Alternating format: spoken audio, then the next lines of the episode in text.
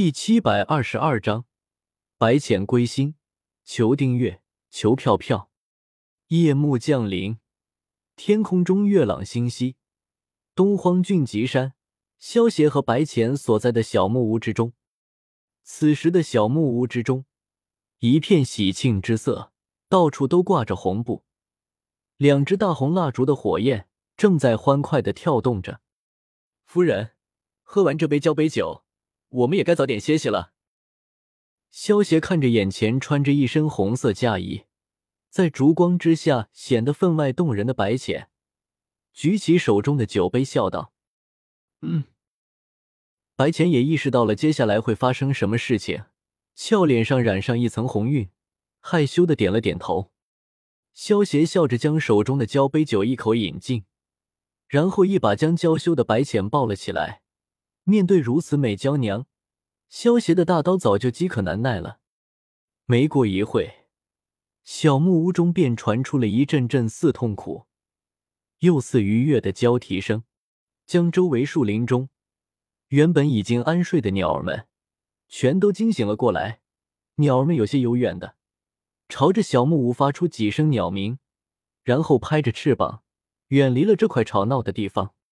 天空中飘过一朵朵云彩，好似这明月听到这羞人的声音，也害羞了一般，躲在了云彩之后。翌日清晨，当第一缕阳光洒落在小木屋中时，萧协便缓缓睁开了双眼，感受着怀中玉人胴体上传来细腻的触感，萧协的嘴角不由得扬起一抹轻笑。萧协有些宠溺的看着怀中。还在酣睡的白浅，轻轻吻了一下他洁白的额头。虽然萧邪昨夜已经做出了很大的克制，不过白浅如今只是凡人罢了。对于他来说，萧邪的给予的宠爱还是有些吃不消的。加上他又是初次体验男女之事，估计今日是起不来了。花开花落，春去秋来。从萧邪与白浅成婚之后。转眼已经又过了三个春秋，在这三年之中，萧协与白浅两人的感情日益升温，两人如胶似漆，简直分都分不开。所谓路遥知马力，日久见人心。在这三年之中，经过萧协的努力开垦，白浅不管是在精神上还是在肉体上，都已经被萧协给征服了。如此一来，萧协也能开始进行下一步的计划了。当夜幕降临，萧协偏过头看着熟睡的白浅，伸手在他的眉心轻点了一下，将他体内的那股封印之力给驱除掉了。随着记忆的恢复，睡梦中的白浅眉头皱起，身体也在止不住的颤抖。萧协见状，做出一副刚刚被白浅惊醒的模样，对白浅呼唤道：“浅浅，浅浅，你没事吧？”白浅的美眸突然睁开，眼中闪过一道寒光。不过看到萧协满脸焦急的模样，眼中的寒光迅速褪去。看着萧协的眼神，既有柔情，又有些不知所措。白浅的记忆虽然恢复了，但是这三年多的时间里，与萧协相处在一起的点点滴滴，那些美好的记忆，他也全部记得。所以他有些不知道如何面对萧协这个凡人相公。怎么了，浅浅？你是不是做噩梦了？没关系，有我在，不会有人伤害到你的。萧协双手紧紧的抱住白浅，出声安慰道。白浅听到萧协的话，眼神中的寒光渐渐散去，只剩下了柔情，将俏脸轻轻的靠在了萧协的胸膛之上。虽然在白浅的感知之中。萧协的身上一点仙气都没有，只是一个普通的凡人。但是靠在萧协的胸口，白浅却感受到了从来没有体会过的安心。萧协感受到白浅的身体放松了下来，嘴角露出了一丝不易察觉的微笑。看来，就算是白浅的记忆恢复了，自己这三年之中给他的爱，还是足够让他刻骨铭心了。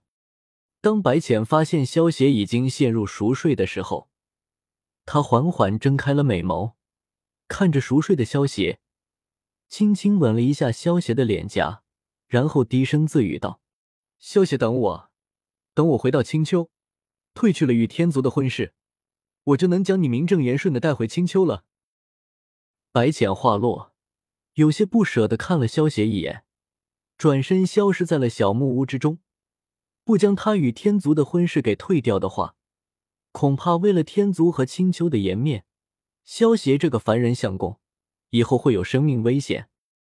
白浅离开俊极山之后，原本应该熟睡的萧协猛然睁开的双眼，听到白浅那番话，萧协便知道白浅的一颗芳心已经记挂在了自己的身上。那么俊极山就没有必要继续待下去了，只要找个合适的机会。再去青丘提亲就可以了。既然白浅的事情已经解决了，那么萧协接下来便能够腾出手去解决其他的事情了。虽然萧协和白浅在俊极山上待了差不多四年的时间，但是天上一天，人间一年，在青丘和天界这些地方，其实才过了不到四天的时间，所以萧协倒也不担心错过什么剧情。萧协算了算时间。如今应该差不多到了鲛人一族叛乱的剧情。长海水君胆小怕事，懦弱无能，根本不敢和鲛人一族开战。这个长海水军虽然懦弱无能，但是他统领的长海却也是四海之一，他掌管的领地，萧协还是比较看重的。如果萧协能够趁着这一次的机会控制住长海的势力，倒也算是一件美事。此时，最靠近长海所在地的百花仙子们是玫瑰和芍药。萧协意念一动，直接出现在了他们两人的身旁。玫瑰，参见主人。芍药，参见主人。玫瑰仙子和芍药仙子见到突然出现的萧协后，连忙恭敬的行礼道：“起来吧。如今长海的情况如何了？”萧协摆了摆手。对玫瑰仙子和芍药仙子问道：“主人，鲛人一族对长海的封地向来都是虎视眈眈，加上如今的长海水军又是一个无能之辈，根本不是鲛人一族的对手。不过我和芍药在暗中观察的时候，还发现了天族太子的夜华的踪迹。”玫瑰仙子听到萧邪的话，恭敬的汇报道：“主人，四海水军。”虽然都是由天庭册封，但是如今已经成了伟大不要之事。这一次天族太子来此，恐怕是想借用出兵帮忙的借口，趁机架空长海水军。芍药仙子等到玫瑰仙子汇报完之后，接着出声分析道：“